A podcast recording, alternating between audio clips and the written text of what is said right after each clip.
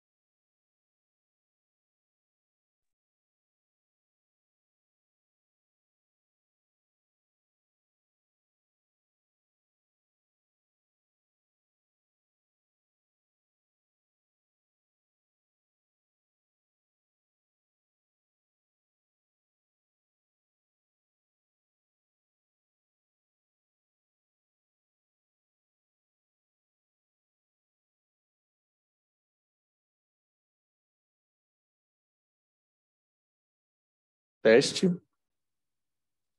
Tudo bem.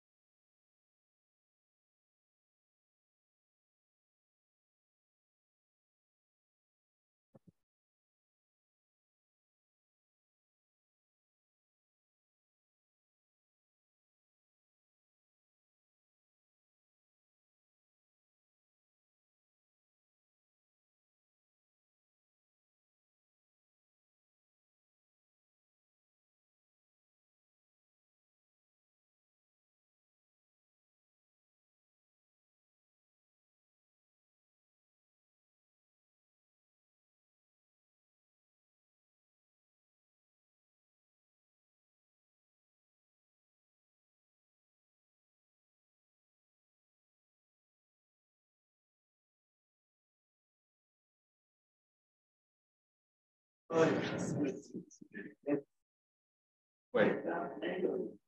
É. Vamos começar.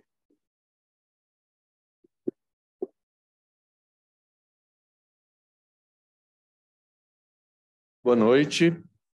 É, boa noite a todas e todos aqui presentes e também de forma remota, virtual, via Simpla. É um prazer que a gente inicia mais uma das conferências do nosso seminário integrado de arquitetura e urbanismo nesse segundo semestre de 2022. Essa é a nossa quarta apresentação, nossa quarta conferência, e faz parte dos seminários integrados do Departamento de Arquitetura e Urbanismo da PUC Minas. As disciplinas seminários 1, 2, 3 e 4 são realizadas de forma integrada entre as unidades Praça da Liberdade e o campus Coração Eucarístico. E esta integração vem sendo adotada inicialmente para diversos eventos remotos durante o período da pandemia e agora, após a gente abrandar nossos sistemas de, de prevenção né, contra a pandemia, a gente voltando a realizar eventos presenciais e híbridos, essas, essa integração foi continuada, a gente mantendo esse trabalho conjunto do departamento e dos campos. Nosso conferencista de hoje é o arquiteto José Fernando Gomes, graduado pela Faculdade de Guayaquil e mestre em projeto arquitetônico avançado em Chihuahua, no México. É o fundador do estúdio Natura Futura, em Babaoyo, no Equador. Você trabalha uma proposta de pesquisa sobre decodificadores urbanos e identidades de cidades periféricas. O José já foi nosso convidado anteriormente, enquanto a gente ainda estava no período remoto, em 2021. Foi um prazer contar com, com a presença, mesmo que virtual, do José. E naquele momento a gente falou que em breve, né, se tudo der certo, a gente iria se encontrar presencialmente.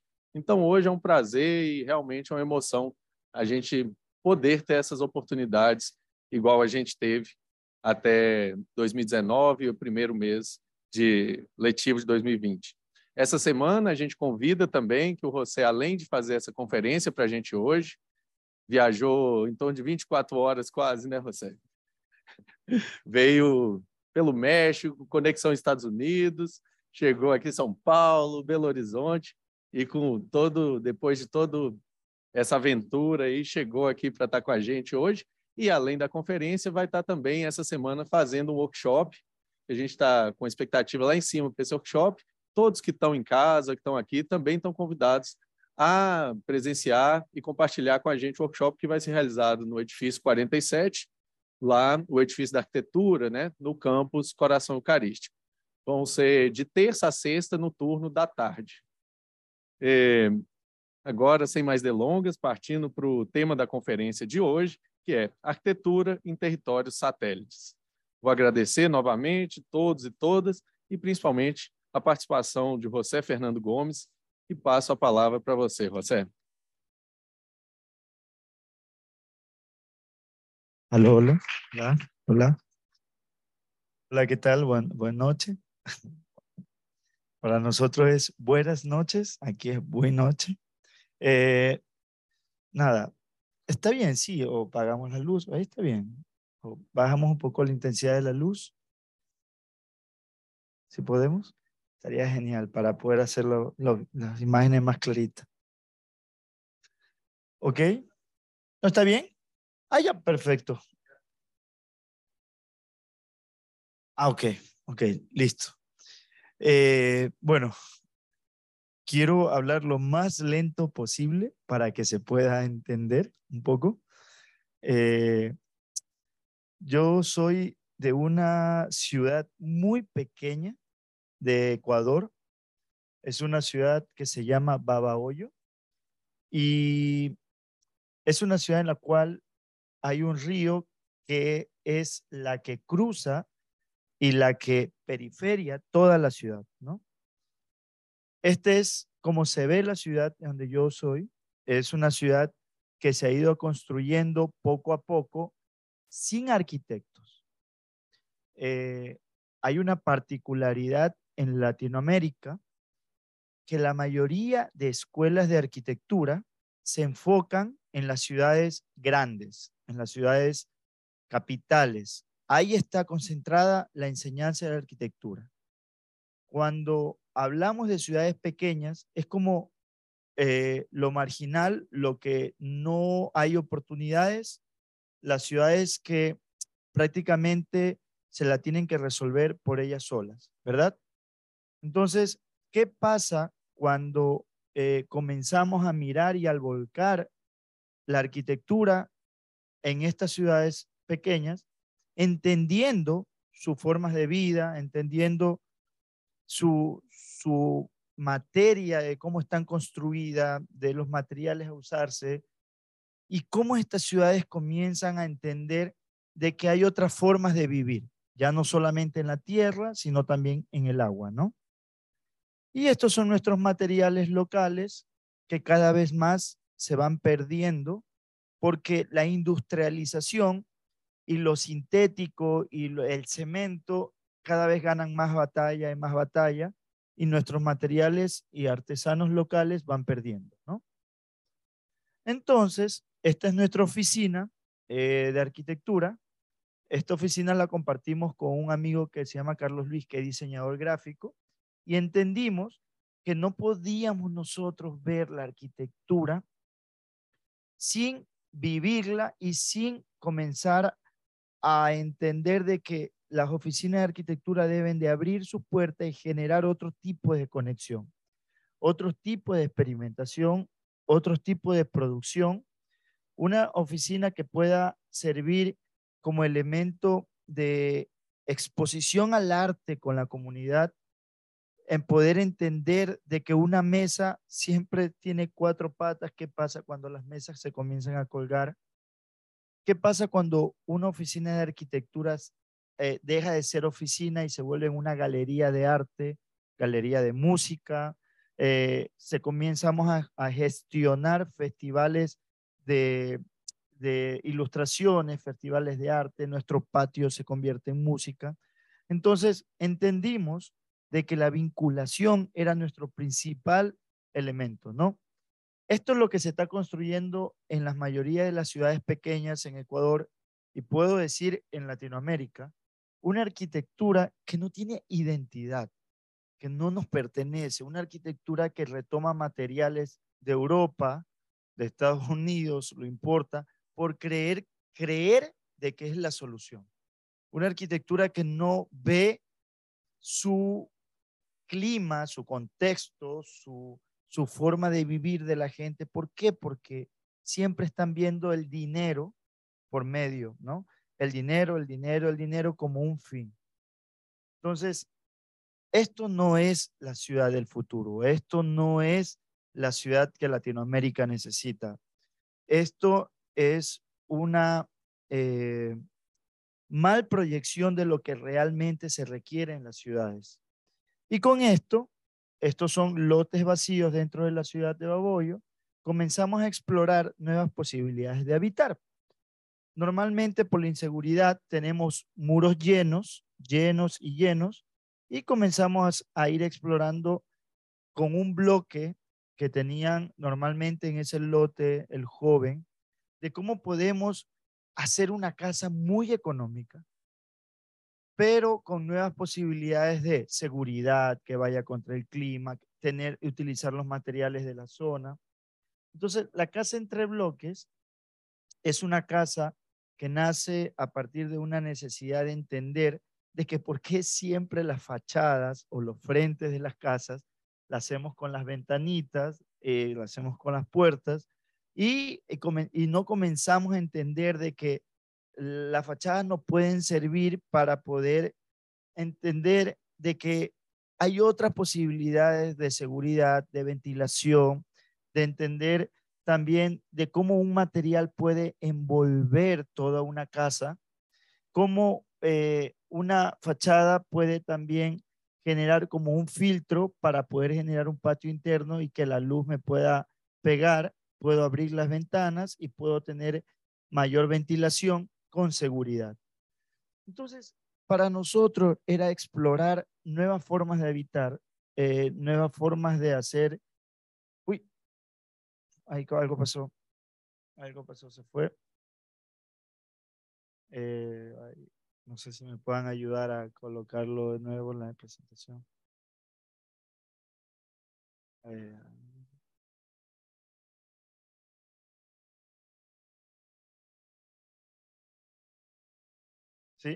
¿Esa?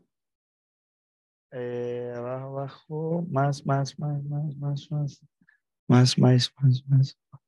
Más, más, más. Más, más, más. Por aquí, por aquí, por aquí. Esa. Sí. Y este era el patio, patio de la casa, en la cual después de dos años de construir, ese patio se convierte en un restaurante. Pensamos en casas productivas, en casas en la cual nosotros mismos podemos producir con los espacios que tenemos en las casas y cómo la casa se convierte de algo privado a algo público, eh, extendiendo la, la, acera como un espacio para que la gente se pueda sentar. Entonces, asimismo, estos son nuestros centros urbanos.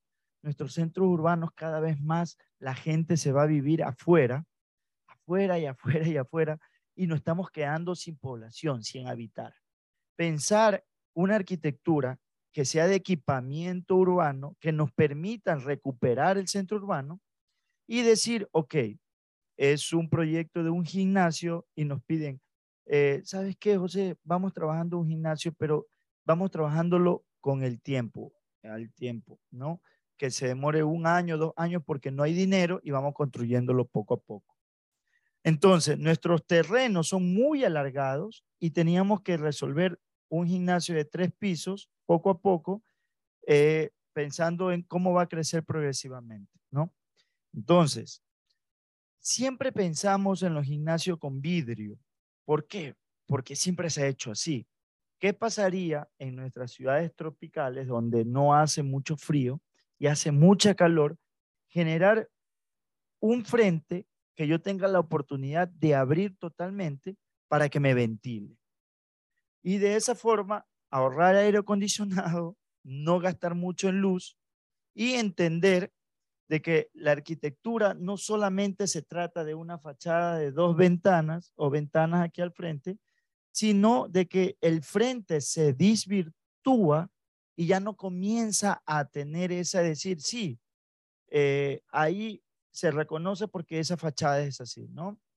Entonces, entender de que las persianas, cuando cierro, es llueve, me protejo, cuando abro, me ventila, y comienzo a, tejer acupunturas urbanas que nos ayuden a vincular lo interior con el exterior hay esa necesidad de siempre generar arquitectura que esté conectada con el vecino, con el barrio, con la calle.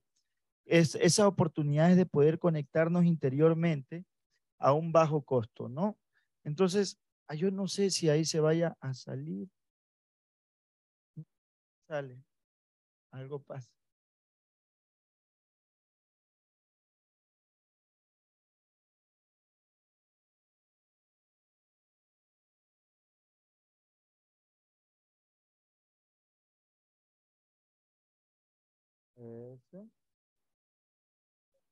Y bajamos. Sigamos. Sí, sí, sí. Vamos, vamos, vamos, vamos, vamos. Vamos, vamos. Más, más, más, más, más. Más, más.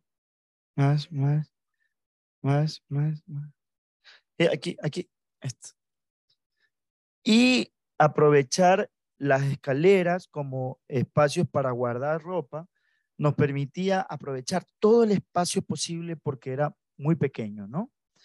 Entonces, utilizábamos nuestras terrazas, si ustedes se dan cuenta, en estas ciudades casi no se ocupa la terraza, todo es de melamínico, de zinc.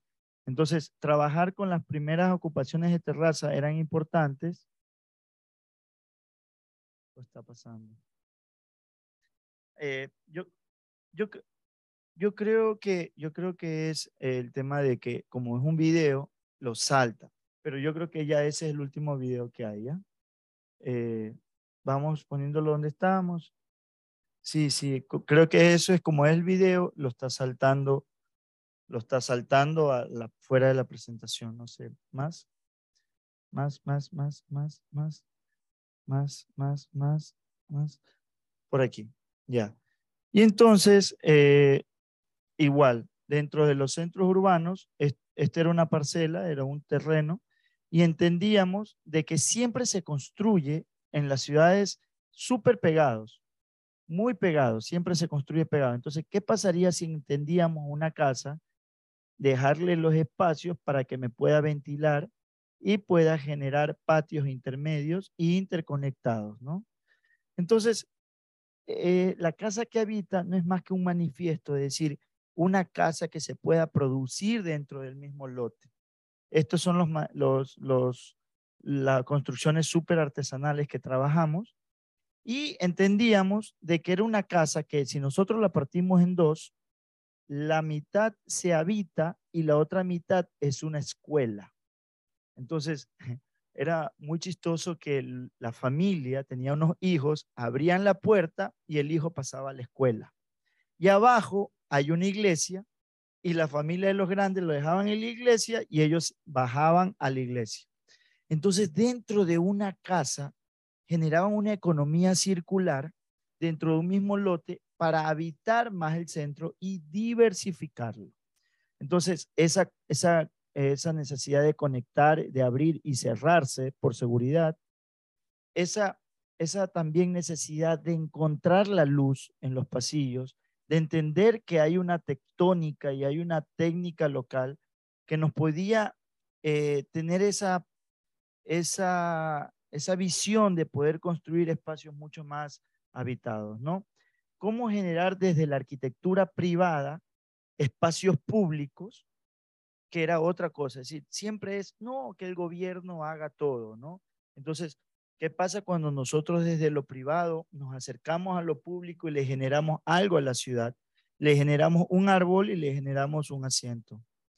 Entonces, entender la luz, entender la estructura, entender las tectónicas, entender los espacios de habitar, para nosotros es muy importante generar atmósferas que nos permitan entender la arquitectura tradicional eh, tropical ecuatoriana con una altura, con una madera que nos permita poder generar un colchón térmico por el sol, una ventilación cruzada, eh, materiales eh, naturales y del otro lado de la escuela, conectarnos con la comunidad, con los niños y en la noche poder generar toda una vinculación con la calle, ¿no?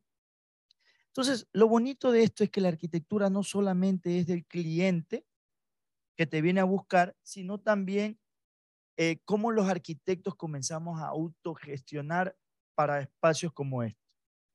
En Ecuador ustedes caminan en una ciudad fronteriza con Perú por el centro urbano y ustedes ven estos panoramas y ustedes dicen, ¿qué es? Una un basurero, es una basura. Pero al final atrás viven tres familias. Son familias de recicladores. Nosotros con fundaciones nos conectamos a ver cómo podríamos eh, eh, ayudar, cómo podríamos trabajar con ellos, cooperar. Y vamos con el Estado y el Estado nos dice, esta es la solución. Nosotros, si queremos ayudarle a esa familia, esta es la solución de vivienda, es la solución de vivienda que genera el Estado para personas que no tienen dinero. Y dijimos no.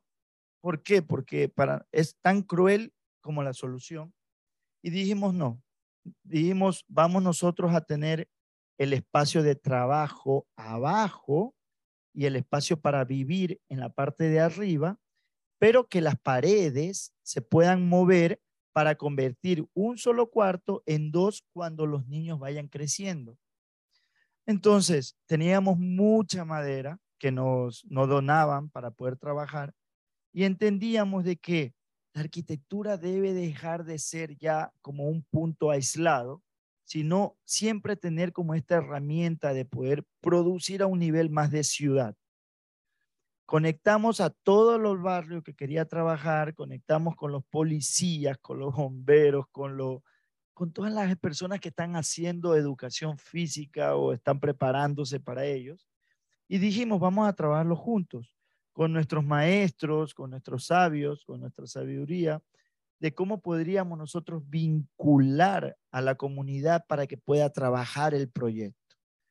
Esto es un proyecto en el cual está en el centro de la ciudad y es un proyecto totalmente hecho de madera, autoconstruido por las personas. Eh, con un orden en cada esquina para la recolección y con una manera que nos podamos nosotros convertir eh, las paredes, convertir el proyecto de tal forma de que, de que el proyecto tenga esa posibilidad de hablar con la gente, tenga esa posibilidad de convertirse de acuerdo a sus necesidades y también tenga esa posibilidad de poder eh, exponerse a una realidad tangible que está requiriendo la ciudad, que era el reciclaje, ¿no? Eso es después de dos años que se los visita. Eh, ellos siguen ahí. Y también vemos otra, a ver, nosotros como arquitectos en las escuelas de arquitectura nunca nos enseñan a trabajar para alguien que no es un humano. Siempre trabajamos para los humanos. ¿Qué pasa cuando vemos en la calle animalitos abandonados, por ejemplo?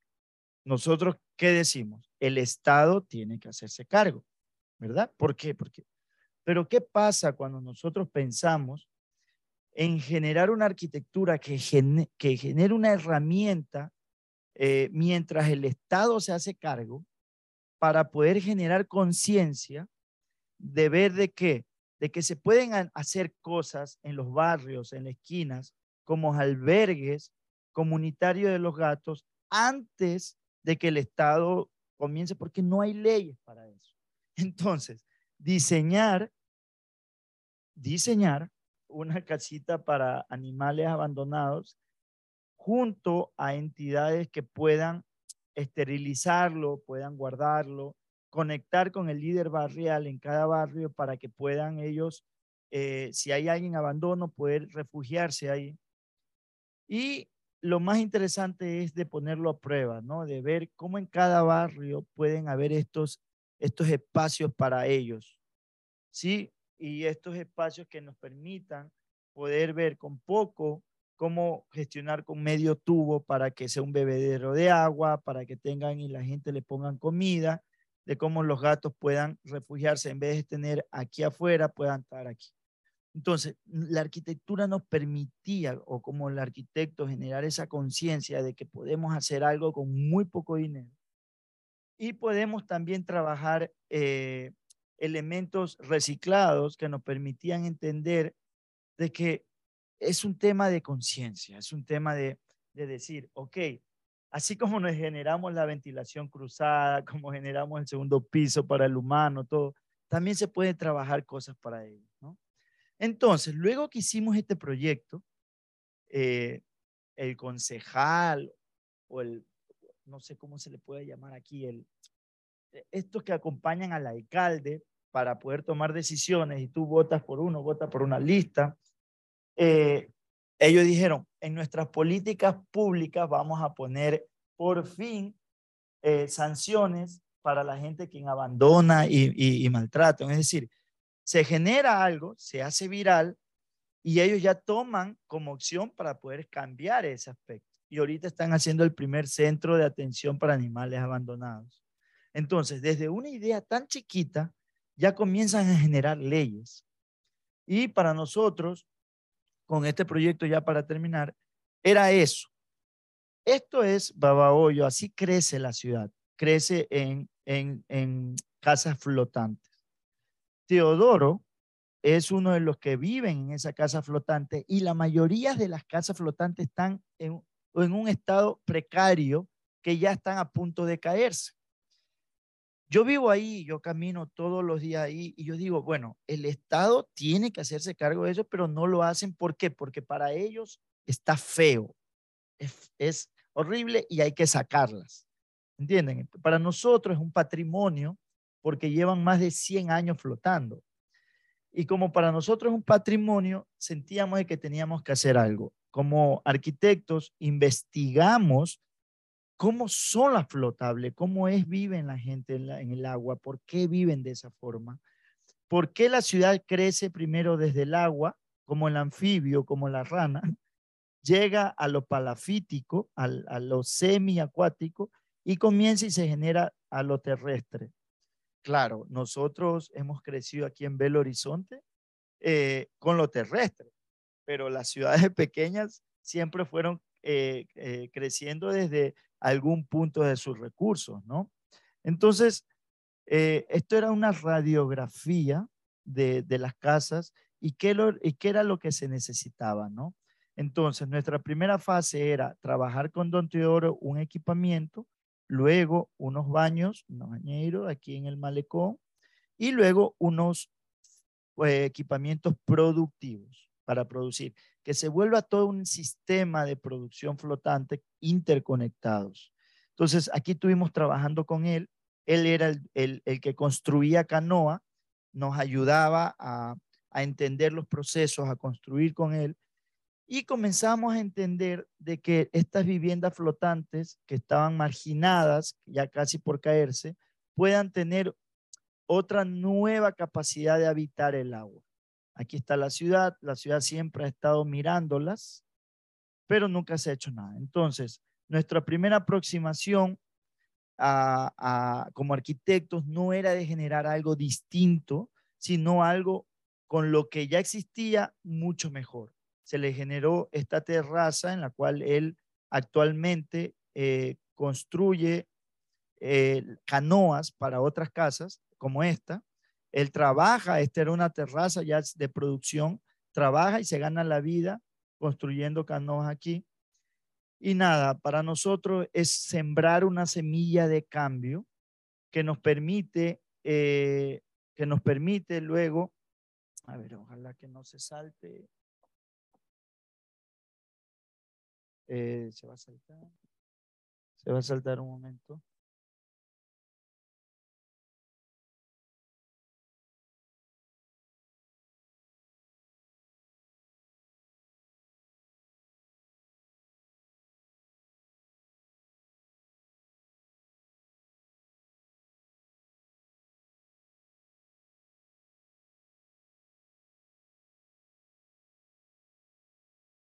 Lo que pasa es que ese es un video. Ya me di cuenta que cuando es video se salta.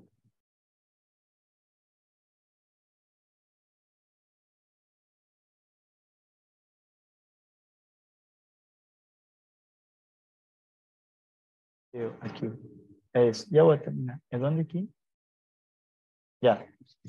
Perfecto. Y con ese proyecto nos llaman luego dentro de Guayaquil, que es la capital no hay edificaciones flotantes, hay una isla protegida, y nos dijeron que existía este muelle y que toda la comunidad de esta isla estaba requiriendo tener algo flotante porque no se puede construir en la isla, y nosotros trabajamos un proyecto ya mucho más grande, un proyecto flotante que era para toda la comunidad, eh, se llama el Observatorio de Santay. Ahora, lo interesante de este proyecto es que se construye en nuestra ciudad y hay que llevarlo hasta Guayaquil, que era, eh, que, era que en, carro se demora una hora, pero navegando, lo pasamos, lo construimos en la ciudad y lo llevamos navegando hasta la Isla Grande. Imagínense, teníamos piratas, era como gente que nos quería robar, pasábamos por, por, por ciudades atravesando por todas las ciudades para poder llegar allá, ¿no? Entonces, el observatorio al final llega a la gran ciudad, lo llevamos con unas, unos barcos arrastrando, porque es un proyecto comunitario. Miren ustedes de esas ciudades pequeñas, eh, de un río pequeño, ya llegamos a la gran ciudad, a la capital, y ya eh, se pone como, como eh, en evidencia lo grande que era el río acá, ¿no? Entonces, para nosotros la arquitectura ya deja de ser estática, sino que se mueve, busca la gran ciudad, el, capital, este, este, es el Guayaquil, y cómo, y cómo ya el observatorio comienza a tener un, un dialecto y, comienza a haber un contraste de deber de qué es lo que realmente necesitamos ir viendo, ¿no? Entonces el observatorio llega, se conecta con, la, con el muelle y comienza a tener ya eh, su espacio. Estos muelles fueron construidos por los pescadores para, para poder en algún rato tener espacios que puedan converger con ellos, ¿no? Entonces, actualmente es un espacio de niños, de lectura, espacio de museo, de arte, de exposiciones, eh, pero entendíamos de que la arquitectura tenía que eh, entender cómo se podían abrir las puertas para que generen una plataforma casi abierta y estar conectados con el agua. Era desde la casa de Onteodoro, que era el pescador chiquita, se comienza a entender ya procesos más grandes, flotables, ¿no? Esto lo trabajamos con eh, amigo Juan Carlos Bamba, que es docente de la Universidad Católica, que al final nos ayuda a, interconectar estas, estas visiones para poder producir nuevos, eh, eh, nuevos tipos de arquitectura, ¿no? Y bueno, y con esta imagen termino para que vean la millón posibilidades que podemos tener como arquitectos para construir. Eh, esto es una imagen de una favela en Ecuador que prácticamente nosotros estamos en un pedacito a nivel de sistema de ciudad y del país y del mundo de tantas cosas que podemos hacer. Entonces, quiero agradecerles por la invitación. Tenemos muchísimos trabajos más, eh, pero tenemos muy poco tiempo para compartirlo. Eh, ya llevamos 10 años trabajando en esto, llevamos eh, prácticamente tejiendo una visión de ciudades satélite, de que las oportunidades no siempre están en las ciudades grandes, sino en las ciudades pequeñas pueden generarse un buen laboratorio de, de trabajo. ¿sí? Muchísimas gracias.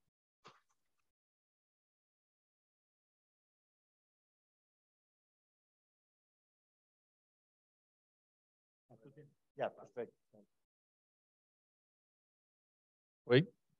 José, muchas gracias. Eh, una presentación increíble. Y como en 2001, eh, lo mismo, que presenta genialmente proyectos que cada uno podía hacer una charla, Ah, sí, todo de cada proyecto, pero genialmente presenta como 10 proyectos en media hora. Entonces, o mejor que genera una buena discusión, digamos así. Entonces, voy a abrir la, la pregunta y puede seguir, si quiere volver un, un slide, Ok. una imagen, Dale. se queda, ah, la casa es tuya.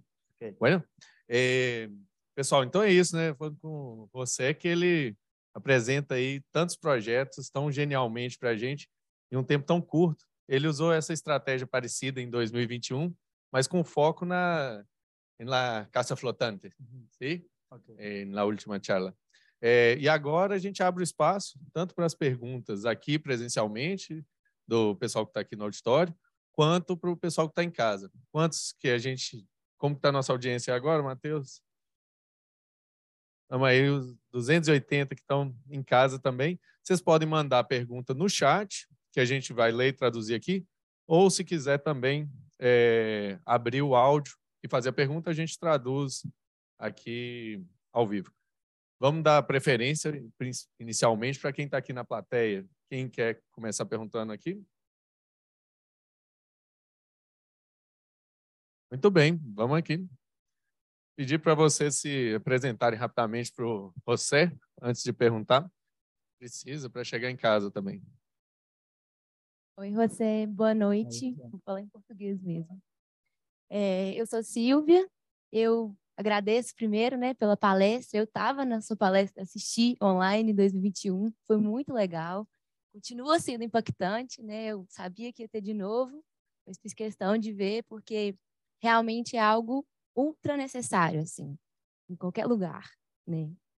É, eu queria ouvir um relato, assim, eu fiquei curiosa de saber como que tem sido a abordagem com as pessoas, com a comunidade, não só com quem vai morar e viver naquele lugar, mas com quem está construindo, com quem está na, na obra mesmo, né? Com, como que tem sido esse contato? Eu imagino que tenha, você tenha aprendido muito, né? E tenha tido experiências interessantes, assim. Eu sei que talvez seja difícil falar isso assim rápido, mas ou- ouvir mesmo assim a própria soluções mesmo arquitetônicas a partir da, da mão de obra que você tem, do- dos recursos. Queria ouvir um pouquinho isso. Assim. Obrigada. Eh, Eh, si hay un resumen rapidísimo. Sim, eh, eu penso, e Hugo, é à vontade para complementar, eh, e Silvia também, eh, que quando está fazendo esses trabalhos, ela quer saber se um relato tuyo del trabajo que habló que, que aprende y comprende mucho a partir de los materiales, pero con la gente que ayuda y que trabaja construyendo también, la gente local que trabaja en los proyectos para lo hacer como habló del el hombre que hace canoa, que, que ayudó en el proceso flotante, que se, hay un cambio, se aprende mucho y si después te cambia también para Sí, los próximos trabajos y proyectos. sí, perfecto. Eh, nosotros en la universidad tenemos al profesor que nos enseña, ¿verdad? Pero cuando trabajamos con comunidades, hay muchas personas que saben cosas. Saben cómo cortar, saben electricidad, eh, saben muchas cosas. Nosotros como arquitectos lo que hacemos es interferir, eh, prácticamente intercambiar saberes. Nosotros les enseñamos lo que aprendimos y ellos nos enseñan lo que ellos saben. El éxito es de salir de nosotros la imagen del arquitecto, decir, oh, yo soy arquitecto, sino yo soy José y estoy construyendo contigo. ¿Por qué? Porque si ellos sienten de que tú eres el que sabe, entonces van a decir, aguanta, yo sé más, yo sé, tú no sabes. Y entonces hay una pelea. Pues creo que en comunidades debemos ser eh, parte de, no sobre de. Y ese es, eso es una cosa que tenemos que tener claro. A veces hasta nos hacemos amigos de tanto, ¿por qué? Porque al final nos salimos la figura del arquitecto. Yo soy el arquitecto y yo soy el que sé. Entonces, la idea es trabajar con ellos, aprendiendo de ellos y ellos aprendiendo de ti, de lo poco que puedes saber. Entonces, eh, nada, eso sería como que la clave y el éxito para poder tener eh, un trabajo y un proceso muy bien definido, ¿no? Tudo bem, José. José. É, José. José. Em traduzir nome, não, não, aí não. Silvia? Gostei muito. Talvez aí compreender, não trabalhar sobre e sim com alguém, né? A chave do sucesso. Eh, José, eh, seguindo a pergunta de Silvia, teria um, um, um exemplo deste processo de trabalho conjunto é algo que te marcou, que aprendiste uhum. muito com eles e que ha interferido em um processo seguinte de projeto uhum. ou que te ha sacado uma ideia, por que não, não hacemos isto? Claro, claro. Um, um, algo rápido? Para eh, a ver, eh, sí, actu actualmente estamos haciendo un proyecto para mujeres tejedoras. Eh, es un proyecto en el cual eh, estamos trabajando en participación de, mucha gente, de muchas personas que van a ayudar a construir. Eh, también entendemos de que la voluntad eh, y no siempre también es bueno tener mucha voluntad. ¿Por qué? Porque a veces las personas van y dicen, no, yo te yo ayudo, yo ayudo. Y hacen y trabajan, pero, pero no lo saben hacer técnicamente bien. Entonces, mucha voluntad también es peligroso porque te comienzan a hacer unas paredes, unas cosas chuecas que si no está bien hecha, se puede caer. Entonces, creo que eso nos, nos ha pasado, aprender a equilibrar la emoción, a equilibrar la voluntad y a poder determinar y generar guías de trabajo. Porque si no, eh, todo el mundo dice, yo, yo puedo, yo puedo, yo puedo, trabajamos todo y no hay una, no hay una guía. Entonces, eh, estructurar los procesos, hacerlos partícipe de acuerdo a lo que realmente puedan ayudar, cuáles son sus fortalezas. Eh, hay algunas personas que pueden hacer una cosa mejor que la otra y así es ir descubriendo. Yo creo que eso hemos aprendido en los últimos proyectos, que sí es importante hacer una estructura de trabajo, porque no todo el mundo puede hacer todo, ¿no? Muy bien, muchas gracias. É, como que estamos aí? Tem pergunta no chat, Matheus? Ou tem alguém com a mão levantada? Pode levantar a mão no, no chat, é, ali no Zoom, no Simpla também, que aí a gente escuta e traduz aqui, tá, pessoal? Só uma pergunta. Estão tá, escutando bem o que está saindo, que a gente está falando aí? Beleza. Agora na plateia aqui a Sofia. É, Lo chévere es que lo que están aquí están preguntando. Es, así es estudiante de, ah, del curso aquí de la ah, Plaza de la Libertad. Bien.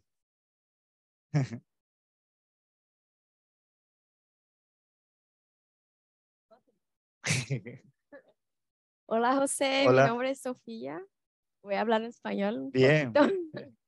Eh, pues mi pregunta es, ¿cómo llegaste en la solución que debería ser este tipo de arquitectura? ¿Y cómo buscaste el conocimiento para estudiar eso y hacer así también?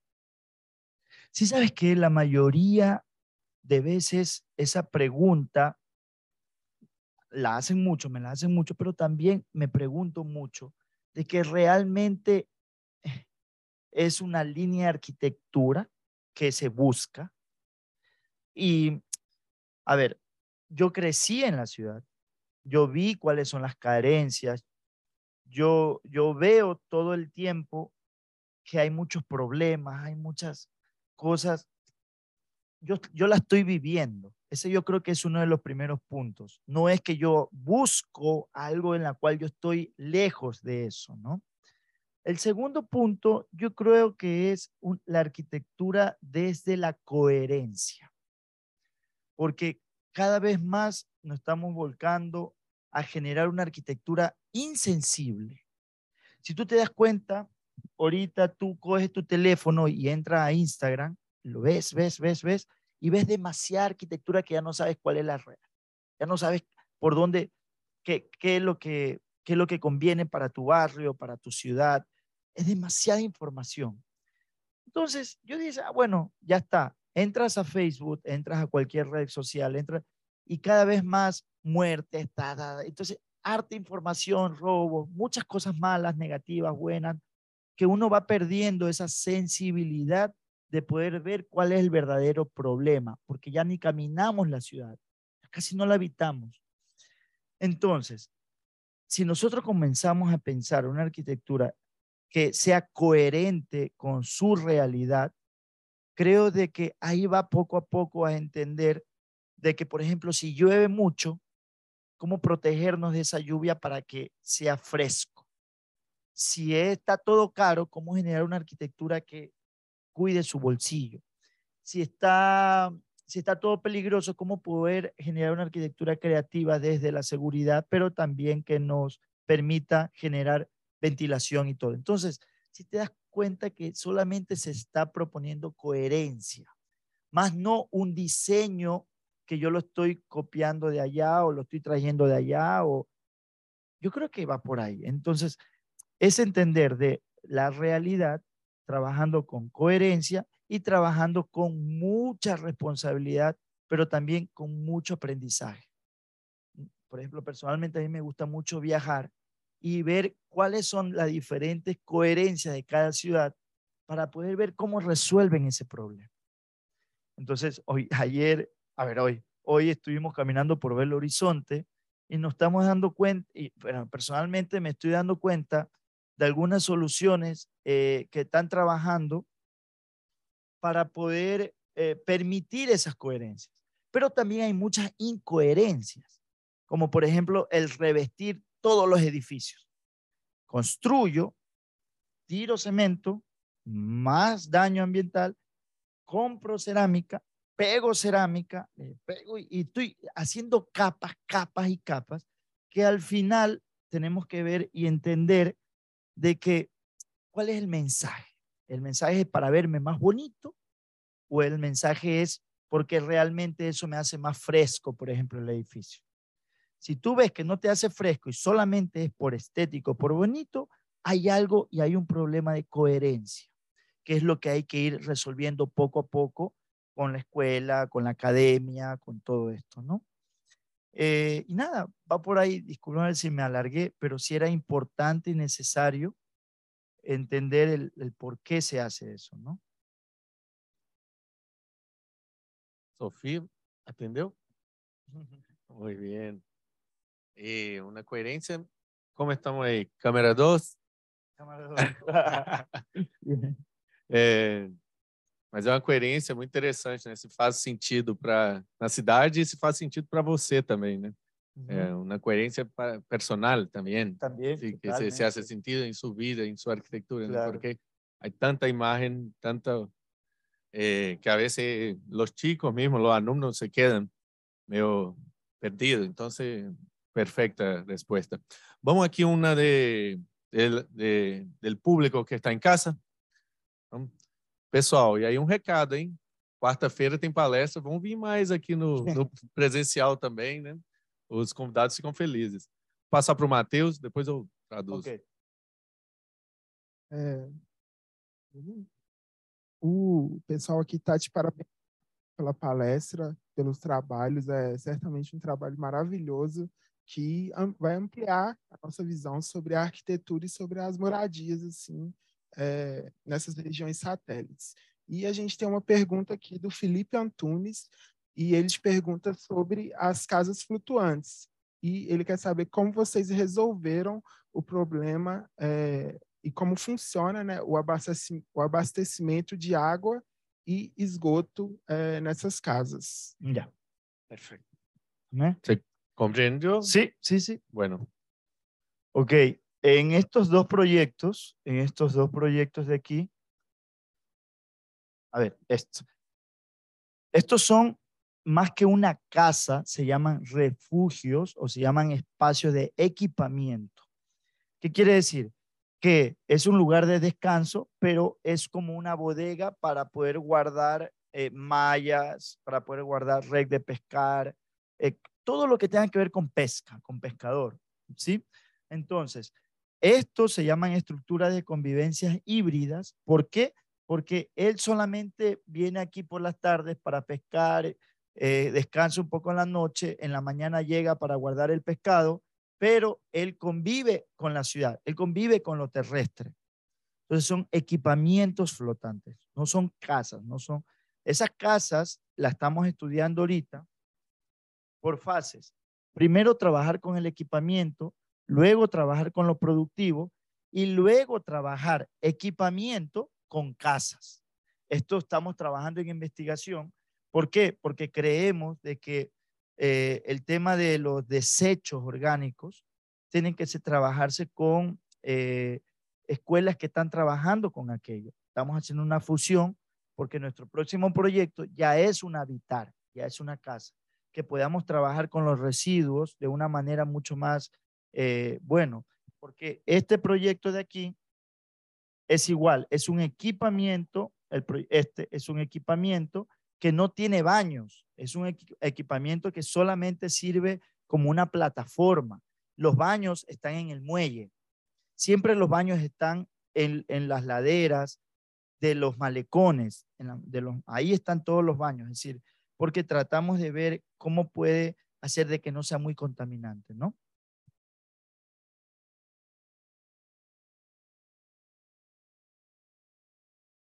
Pergunta aí se o pessoal considerou respondido, Matheus. Acho que sim, né? Ficou claro. Temos mais pergunta aí online? Podemos passar pro, aqui para a plateia novamente.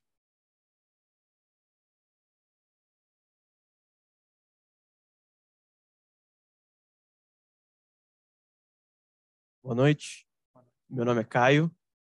É, voltando a essa questão é, de trabalhar com o povo, assim, o, qual, qual que é a sua estratégia? Como, como você faz, como você busca é, a informação com as pessoas que você está trabalhando? Por exemplo, como, como você faz para poder engajar é, essas pessoas? Porque é, cada região que você trabalha vão ter pessoas diferentes que vão pensar de jeitos diferentes. Né?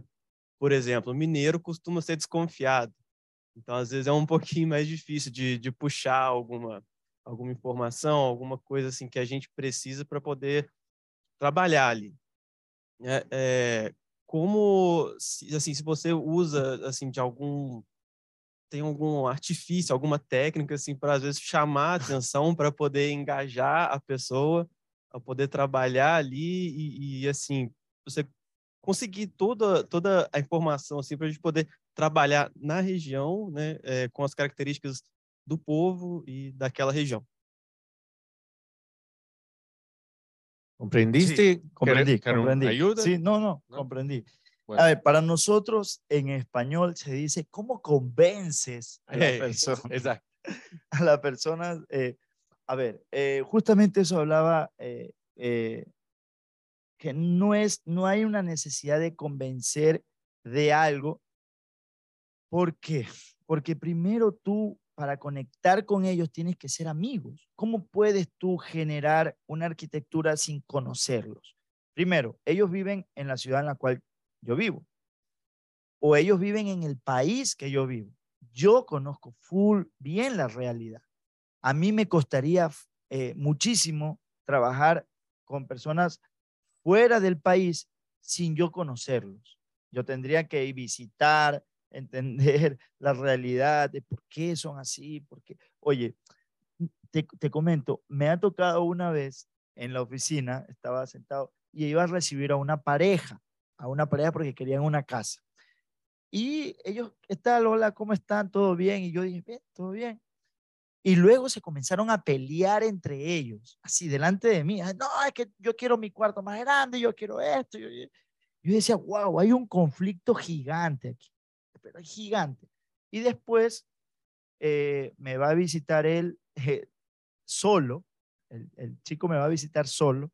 Me dice, no, arquitecto, ¿sabes qué? Yo creo, yo creo que me voy a separar de mi mujer y quiero construir una casa para mi nueva novia, es decir, para, como para mi amante. Yo digo, algo, ahí donde yo digo, no. Sí, sí, la, ¿por qué? Porque hay unos conflictos muy internos de él, que cómo va a responder una arquitectura honesta, real, congruente, con una cosa que ni él mismo sabe qué quiere. Entonces, con esto yo creo que es una enseñanza que también hay que aprender a decir que no siempre. No todo un siempre hay que decir que sí, porque tú tienes que, es que esto es como un psicólogo, tienes que conocer qué personas pueden llevar un proceso tan largo contigo, que sea de buena vibra, que esté aprendiendo contigo, que te diga cosas que tú no sabes. ¿Sí, ¿sí me entiendes? Yo creo que va por ahí, ¿no? Respondido? Bom, Temos no, no chat alguma mãozinha levantada aí online ou podemos seguir aqui no, no ao vivo? Pessoal aí de casa pode levantar a mão também que, e usar o áudio, além do, do chat. Boa noite, meu nome é Rodolfo. É, eu queria saber como foi a, a, a relação dos moradores daquela casa com aquela escola que você mostrou mais cedo? Como era a relação deles com esse ambiente diferente? Ah, eh, con, con la, la casa de la, con la escuela. Isso. A ver, vamos a ver.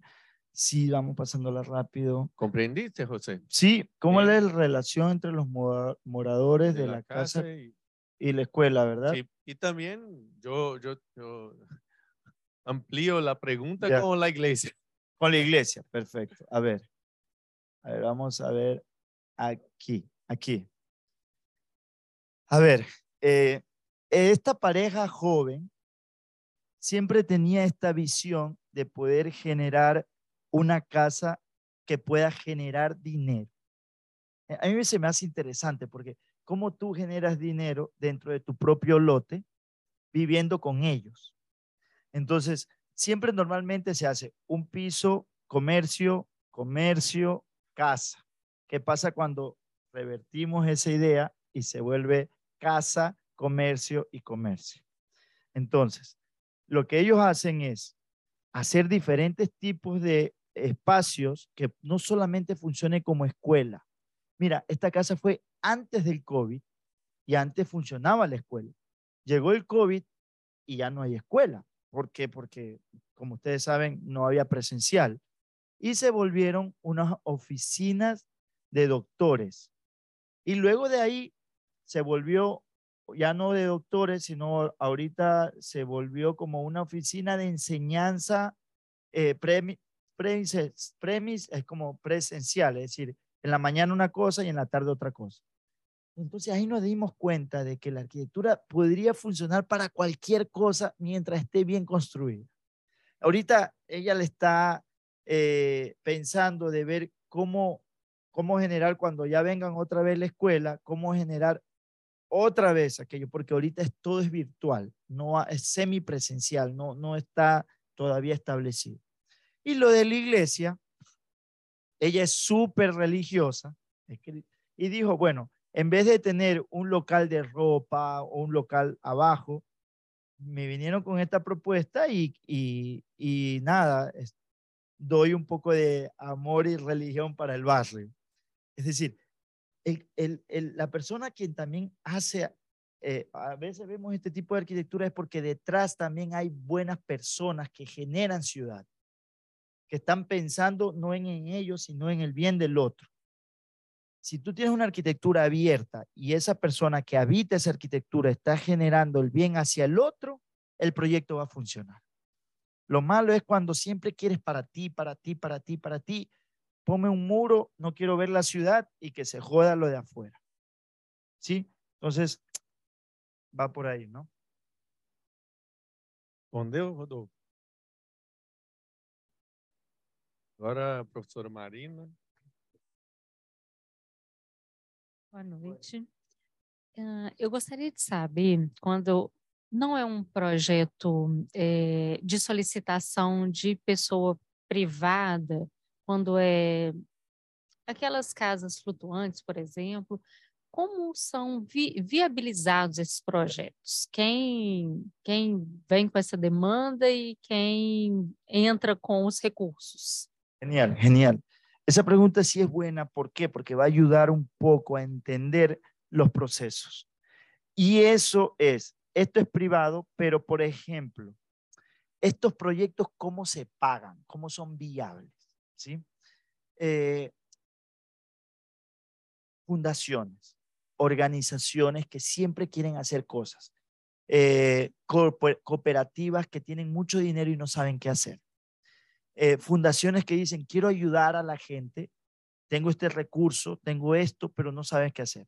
El arquitecto es una herramienta que cataliza y coge todas esas buenas intenciones con dinero que ayudas tú a gestionar para que eso se pueda cumplir. ¿Por qué? Porque nosotros sabemos cómo construirlo, sabemos cómo guiar un proceso de participación con la comunidad, con talleres, con jóvenes, lo que vamos a hacer, por ejemplo, el workshop. El workshop no es más que un proceso de intercambio de saberes.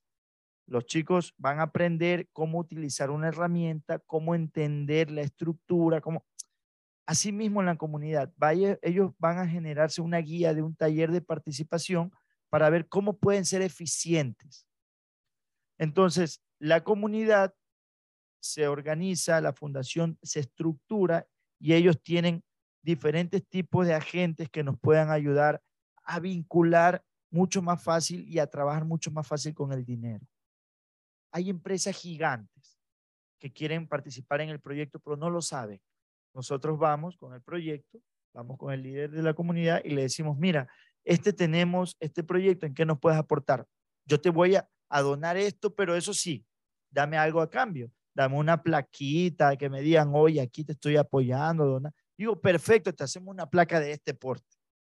¿Sí? Porque para nosotros no, no nos interesa si salimos ahí, no, pero para ellos sí. No importa, porque a nosotros nos interesa que el proyecto se haga. Entonces, yo creo que es la gestión. En las academias, y yo critico mucho que en las escuelas de arquitectura faltan tres cosas importantes. Aprender a cómo gestionar proyectos, finanzas, no nos, enseñan a manejar dinero. ¿ah? ¿Y sabes cuál es el problema? Que siempre estamos preocupados de que la arquitectura nos va a resolver financieramente nuestra vida. Estamos tan enfocados al dinero que dejamos al lado de atrás el hecho de poder crear buena arquitectura, sino que generamos arquitectura comercial rápido, inmediato y págame. Entonces, cuando el dinero queda por el fin, eh, el proyecto son buenos y consecuentemente va a llegar, no es el fin. Y la otra cosa es salud mental. Realmente ahorita estamos tan preocupados en tantas cosas que no nos enseñan a trabajar la inteligencia emocional. Y cada vez más que yo hago arquitectura, trabajo arquitectura y veo arquitectura y todo, creo que la eh, inteligencia emocional es sumamente importante. Eh, yo veo estudiantes que salen arquitectos, en el primer proyecto ya quieren renunciar, porque no saben estructurar bien su inteligencia emocional. No tienen paciencia, están, están negativos, están diciendo, no, mira, por ejemplo, no vienen. Imagínate, eh, Si trabajaríamos la inteligencia emocional, ellos entenderían de que esto es un primer proceso de formación para poder generar cosas distintas. Porque yo estoy viniendo desde otro territorio a mostrar cosas sin que ustedes se muevan para allá, totalmente gratis. Solamente imaginémonos, ¿no? Entonces va por ahí, es tener esa conciencia de ver qué es lo prioritario y qué es lo que necesito para mi formación. Si, tú, si enseñáramos esas tres bien, bien enseñadas, te lo juro que esto estuviera así reventado, qué línea, yo quiero ir a hablar, yo quiero ir a aprender, quiero ir a ver si tengo la oportunidad de visitarlo, trabajar allá. Sí, sí la cacho, es decir, prioridades, ¿no? Tudo bem, muito bem. O recado foi dado, hein, pessoal? Espero que quem esteja em casa tenha entendido essa parte aí, né? Prioridades. Alguém deslocou não sei quantos quilômetros, né? Nem vamos listar quantos quilômetros. Mas o pessoal aqui, ah, não, andar um pouquinho até ali, né? Eu moro a dois quarteirões, para quê ir ali, né? Mais fácil eu logar aqui no, no celular. Mas tudo bem, recado está dado. Semestre que vem pode deixar que a gente coloca obrigatório. Liberdade até onde sabe administrar. É só uma, uma colocação muito interessante. Três coisas né, que a gente pode ter nas universidades: gestão de projeto e processos, né? administração e finanças e inteligência emocional. Achei genial esse tripé aí. Vamos pensar sobre isso. Como que estamos aí de perguntas do, do público, Matheus? Muito bem. Aqui no, na plateia, temos perguntas agora, pessoal? Aqui?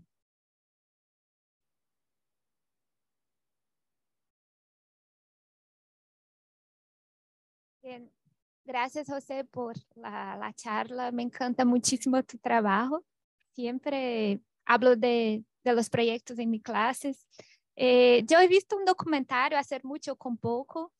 Eh, en el documentario muestra un proceso que es de, de, de un proyecto de un restaurante mm. en que lleva la, la mujer hasta el banco, eh, hace todo con ella ¿Esto es común no, en tu trabajo? No, no, no, para eh, nada. Eh, yo tengo una otra pregunta que es uh, de uso mixto, que siempre hace habitación, eh, comercio o una manera de las personas ganar dinero, estar eh, inseridas en la economía local. Esto es muy importante, yo creo, principalmente por los territorios satélites. Bien, esto, las personas cuando te buscan ellos piden esto o, o oriéntalos a hacerlo? ¿Cómo es el proceso? A ver, la primera no es común. Eh, ahí viene conectada con la pregunta de él. Nos hacemos amigos, eh, vemos la capacidad de, de, buena relación que tenemos y bueno, y si, y si hay una oportunidad de poder yo acompañarle y poder decir, mira, hay préstamos para que tú puedas sacarlo, bienvenido sea, porque creo que eh, las buenas relaciones te permiten a poder ir más allá de un vínculo de profesionales, ¿no? Y la segunda es un tema de que ellos vienen a decir, ok, necesito una casa, pero también necesito un local comercial. La, la, importancia de la lectura del arquitecto es poder ver cómo ese local comercial no está desligado a lo que él necesita, está muy conectado a, su trabajo. Entonces, pero siempre estamos pensando en cómo hacer ciudad con lo local comercial y con la casa y no estar desligado con el barrio, con la calle, con los transeúntes, con el que camina, con el de la bicicleta. Siempre estar conectado con ellos desde algún elemento arquitectónico, algo que pueda abrirse, algo que pueda conectarse, un balcón, una terraza, siempre, ¿no?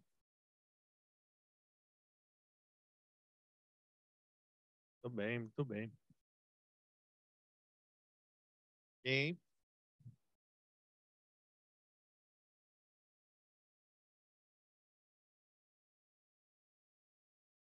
Buenas noches, José. Eh, me llamo Pedro, soy docente aquí en la, la PUC Minas también. Eh, bueno, tengo dos temas. Un primero que, a mí me encanta mucho y que me, toca mucho en tus proyectos es esta idea de una cierta indeterminación funcional, ¿verdad? Que proyectos que hoy puede ser una iglesia, mañana una escuela, mañana una casa o que sea. Eh, en este punto, eh, ¿cuáles son tus principales estrategias proyectuales para permitir este cambio? Y, y otra es, ¿cuál es la relación de, de la gente cuando se propone que una, cuando un cliente privado te lo procura, eh, que te propongas que, que el proyecto que él te, te pide se le haga más público, o, que, o sea, que se, se dona para la ciudad en cierta medida, eh, si la iniciativa de él en, en principio era algo privado. ¿Cómo reacciona? de este? Perfecto. A ver, eh, nosotros trabajamos desde una idea de la no imposición. Si él dice, quiero algo cerrado frente a la calle, quiero, no quiero ver, no quiero estar totalmente fuera, nosotros tenemos que entender el por qué lo quiere así. Eh, nosotros lo vamos entendiendo, vamos viendo, vamos viendo todas las posibilidades, es tener una lectura como tal, eh, y, vamos, y vamos construyendo a lo mejor se puede hacer ciudad desde otra perspectiva y no desde abrir hacia la calle.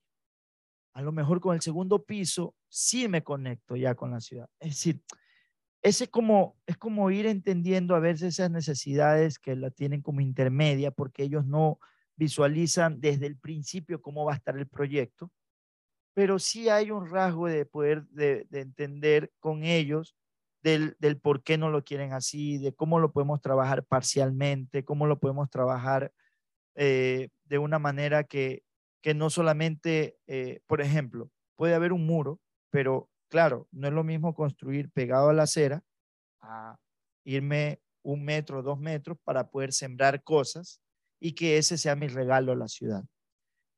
Con ellos intercambiamos y vemos qué posibilidades hay de que tú estés muy pegado a la acera y se te puedan subir a que haya un colchón verde que cuando tú llegues puedas, es decir, yo creo que son intercambio y conversaciones. Y, y también esa necesidad de siempre construir ciudad eh, vinculándolo a ellos. Uno, dos, es el tema de, de, la, de no generar siempre lo, lo estático y lo duro. Porque cuando tú generas cosas abiertas, te da la posibilidad de que esa abertura pueda ser transformativa para todos. Eh, el problema de la arquitectura siempre ha sido de que nombramos local comercial y hacemos un diseño de una iglesia y ese ya no puede cambiar. ¿Qué pasa cuando cambiamos esta idea de que la iglesia tiene que tener siempre un diseño? Cuando una, un restaurante siempre tiene que ser un diseño. ¿Qué pasa si tu casa se puede volver restaurante y tu patio se puede volver pedacito de tu casa? Es decir, ese es el, esa es la cosa, es ir como nosotros vivimos esa informalidad de cosas, también podemos abrir un poco la mente y poder decir que esto puede funcionar para varias cosas. Eh, escuelas nos enseñan que un restaurante tiene que parecerse al restaurante, una iglesia tiene que parecerse una iglesia. Entonces te quedas, se muere el cura, ya se acabó la religión y esa iglesia queda abandonada. Claro, ahí van a venir arquitectos que la van a restaurar y la pueden convertir en una discoteca pero, pero ya no es que la habitó. Acá no, acá el mismo que la trabaja desde el principio puede ir transformándolo de acuerdo a lo que se necesite. ¿sí? Me gustaría seguir con la, la conversación, que es le, porque más allá de la, la cuestión del lenguaje, ¿sí? de que una iglesia debe, debe semblar una iglesia o una, una escuela debe semblar como una escuela, pero eh, la cuestión propiamente, porque yo trabajo mucho esto en, una, en unas disciplinas aquí en la universidad, e, e, intento llamar la atención de los estudiantes para cuáles son los, los elementos constructivos que se imponen barreras a la transformación a lo largo del tiempo, ¿verdad? Como los núcleos hidráulicos, los elementos estructurales y, claro, los muros sólidos de, de ladrillo.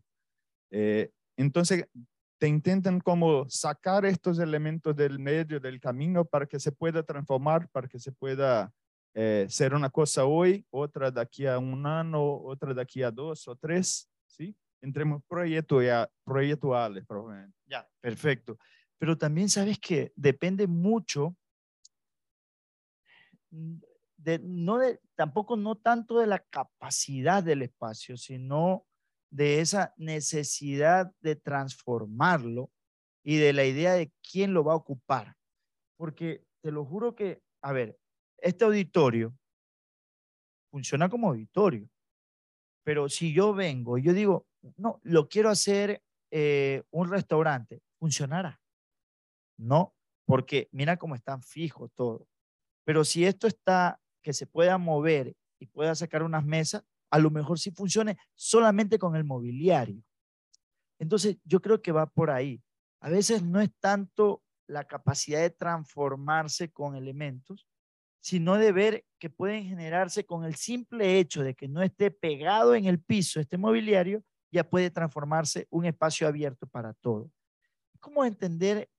Pero mira que no estoy generando una arquitectura que se está transformando, que está, sino el hecho de sacar y poner.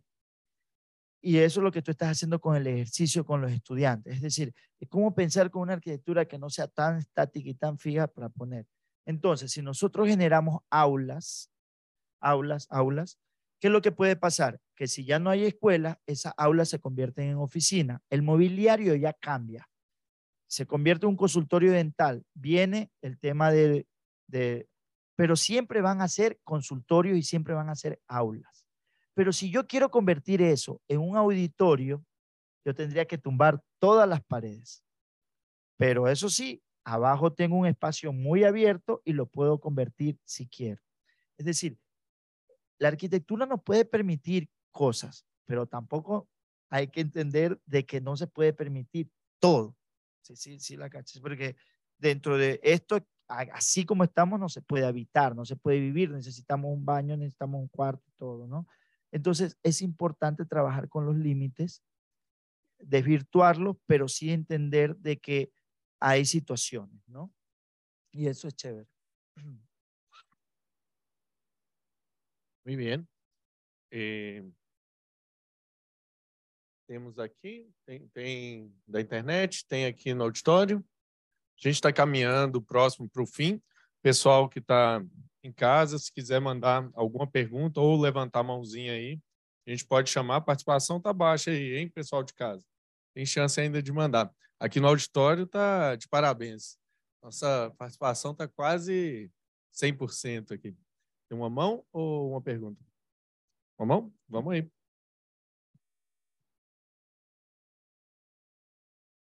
Gostaria, eu vou, eu vou escutar aqui, pessoal, e aí eu, eu repasso para o José e para o auditório. Gostaria de fazer uma pergunta no seguinte sentido. Eu achei muito interessante o, a, a ideia dele de construir esses espaços híbridos, né? Esses espaços híbridos. Eu gostar, é, eu, e eu acho que uma grande ilusão da nossa sociedade moderna é achar que que a sociedade é formada por indivíduos. Não, a sociedade é formada por sociedades menores. Então, gostaria de saber como trabalhar é, trabalhar essa questão das, das múltiplas da, de, uma, de uma casa voltada para uma para a necessidade de uma família que se conecte com, com seus afazeres sociais e etc. Como fazer para tirar esse foco do individualismo da, dessas coisas e Como? colocar a necessidade social dessa família dentro da casa. Obrigado, Daniel. O Daniel, é, desculpa a gente não ter conseguido transmitir o áudio aqui diretamente. Eu vou tentar, viu, Daniel, passar aqui, que, que o Daniel passou para a gente uma discussão, é, que ele é, te parabenizou e felicitó, que digo que es muy interesante trabajar, cómo trabaja la idea de este espacio híbrido para la familia, la gente con varios usos y que también eh, comprendiendo la necesidad de integrar con la sociedad y con la ciudad. Y que a veces la sociedad actual eh, mira mucho un, un, mundo hecho de individualidades y que le parece que, que su arquitectura compreende. Y para él es importante comprender que el mundo es hecho no de individualidad, pero de pequeñas sociedades, pequeños círculos, y esto va generando eh, eh, esta gran sociedad. Entonces, hablar un poco de cómo es esto de comprender estas pequeñas sociedades o este pequeño círculo y cómo esto se genera en su arquitectura o cómo te parece este tema dentro de la arquitectura. Daniel, envia um, envia um, um, um ok aí se eu tiver pasado bem sua ideia. Eh, bien, esa pregunta es interesante porque, porque es demasiado interesante, porque viene ligado a nuestra formación. Eh, no sé si aquí en Brasil, no, la verdad no sé, pero déjame, déjame responder esa pregunta con esto. A ver, no sé si aquí en Brasil pasa, pero en nuestras escuelas, colegios y universidades siempre nos están formando individualmente. pero en Latinoamérica, yo sí puedo hablar mucho de Ecuador, Colombia, Perú y todo. Es una cosa en la cual tú tienes que hacer la tarea tú solo y después con el grupo, pero tú solo siempre y tú eres José, te, te sacaste 10, bien siempre desde, niño nos enseña a, pensar individual, a, ser muy egoísta con el otro y a pensar en solamente mi, eh, mi, mi, valor. Entonces, desde esa formación, cuando llegamos a la universidad, siempre pensamos en proyectos eh, creados por nosotros, porque en la universidad nunca trabajamos con otras personas que no sean arquitectos. Siempre estamos rodeados de arquitectos. Toda la vida. Hacemos proyectos con arquitectos, para arquitectos, todo, todo arquitectos. Entonces, bueno, ahí va otra cuarta, la interdisciplinaridad. ¿Qué pasa cuando en nuestras escuelas ya se une el sociólogo, el psicólogo y trabajamos? Porque al final nosotros generamos no solamente un objeto, como los, nos han enseñado en la universidad y lo que habla de ahí, del tema de la individualidad, si nosotros pensamos la arquitectura objetual del objeto como tal, sin tener una sociabilidad atrás, o lo social atrás, nos quedamos ahí. Entonces, ahí, por eso es que vemos mucha arquitectura que solamente está muy linda para los ojos, pero no, no generan cosas, no generan sociedad. Entonces, es porque ese es un resultado, no es culpa del arquitecto, es culpa del sistema de educación. en nuestro sistema de educación que nos hace pensar para, por eso esas, esas casas, a ver, imagínate, esa pregunta está relacionada mucho a esto. Esto no es una sociedad, no es un general barrio. ¿Por qué? Porque por fuera de la ciudad hay un gran muro. Y aquí estamos todos, nosotros, nosotros, lo de afuera ya es, ya es lo malo, ya es lo, no quiero salir de aquí, es una burbuja.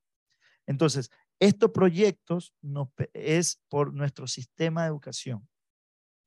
Entonces, yo creo que la arquitectura hay que romper un poco ese, ese egoísmo de entender de que solamente se tenía que evitar para nosotros y la ciudad me vale.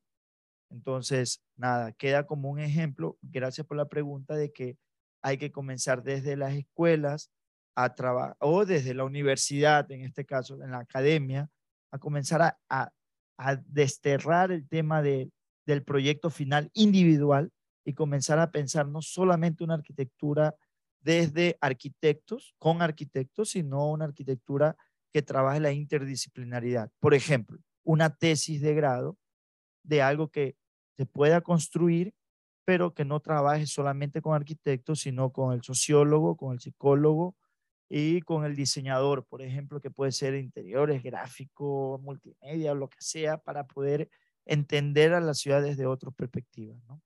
Y eso es interesante. Y todo que se pueda construir, no al aeropuerto ni, ni cosas que al final nunca vamos a terminar haciendo. Eh, y yo creo que va por ahí como un punto de reflexión con esa pregunta. Obrigado, José. Eh, Daniel, eu acho que a resposta ela talvez não veio objetiva como queria, mas ela foi lá no cerne da, do nosso processo de educação, inclusive do nosso processo de educação dentro da própria escola da Faculdade de Arquitetura, né?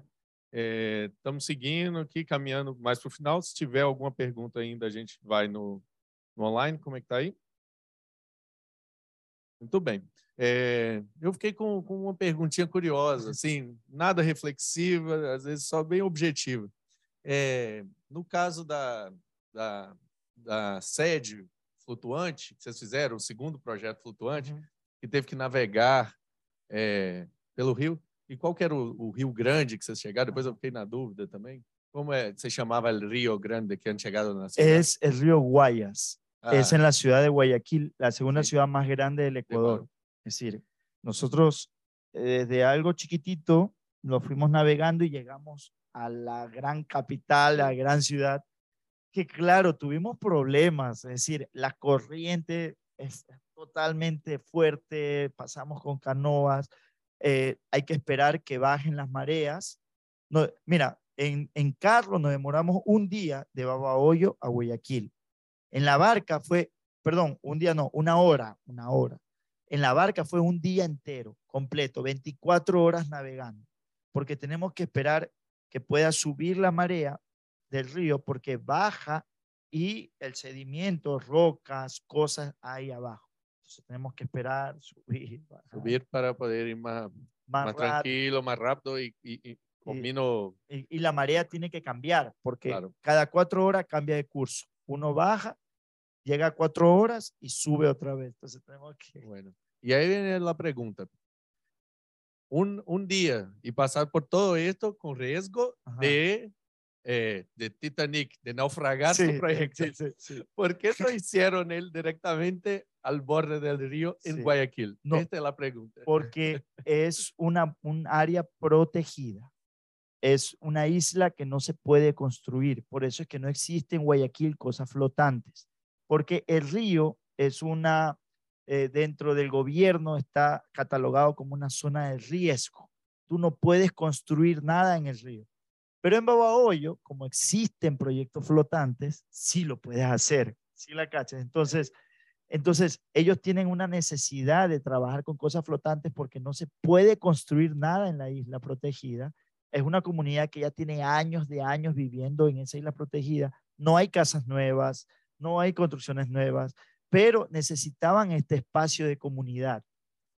Y la única forma es hacerlo flotante, pero no se puede construir ahí. Entonces dijimos que en Babahoyo hay maestros, hay tecnología, hay tecnología local, hay, todo se puede construir flotante. Entonces la única forma era navegarlo y pasar por cada ciudad eh, saludando, como el teatro del mundo de Aldo Rossi, ¿no?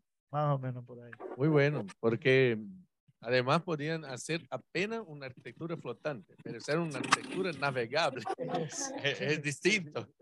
Es bien más simple hacer algo que se queda ahí flotando, otro es algo que se va a navegar por um dia. Bueno, bueno. É, vamos caminhar agora realmente o meu cunhado, chegando no nosso horário. Vou é, agradecer primeiramente, mas vou passar a. Quero convidar todo mundo primeiro para o